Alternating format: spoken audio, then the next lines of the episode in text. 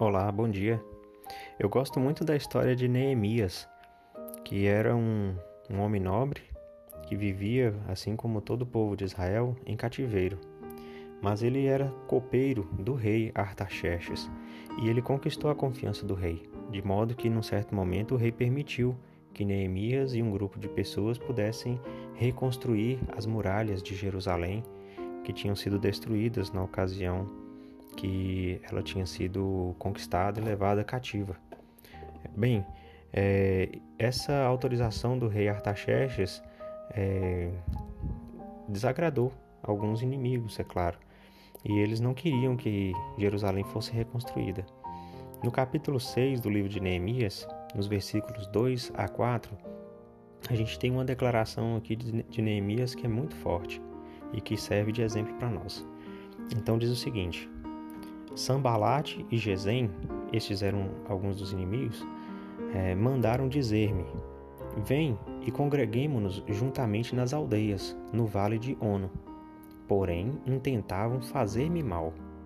E enviei-lhe mensageiros para dizer: Faço uma grande obra, de modo que não poderei descer. Por que cessaria esta obra enquanto eu a deixasse e fosse ter convosco? E da mesma maneira mandaram dizer-me quatro vezes, e da mesma maneira lhes respondi. Então, o que eu gosto nessa parte é que Neemias, ele sabia o grande propósito a quem ele servia. Ele tinha o intento de reedificar Jerusalém porque era a cidade santa. Ele sabia que essa era a vontade do Senhor. Também era a terra de seus antepassados e essa era uma obra grandiosa. Neemias não iria parar para congregar, para celebrar, principalmente com os inimigos, porque ele já sabia no seu coração que estes homens queriam lhe fazer mal. Muitas vezes nós estamos engajados numa obra que, aos olhos do Pai Celestial, é muito grande. E alguns atrativos do mundo muitas vezes tentam nos puxar para baixo, tentam nos conquistar, tentam nos enganar para que a gente possa rebaixar nossos padrões, rebaixar nossos princípios, para que a gente possa deixar de guardar os mandamentos e fazer o que é certo. Devemos ter a firmeza de Neemias, que, independente de quantas vezes foi convidado, independente de quantas vezes foi tentado ser enganado, não se deixou levar.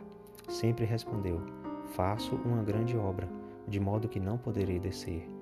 Eu sei que muitas situações são bem tentadoras. Algumas vezes nem parece ser algo perigoso ou é, ameaçador, mas se nós estivermos atentos aos sussurros do Espírito, vamos poder discernir se realmente um convite, se realmente uma proposta, se realmente uma, uma conversa, uh, um evento, uma festa, um local é realmente um lugar para nós.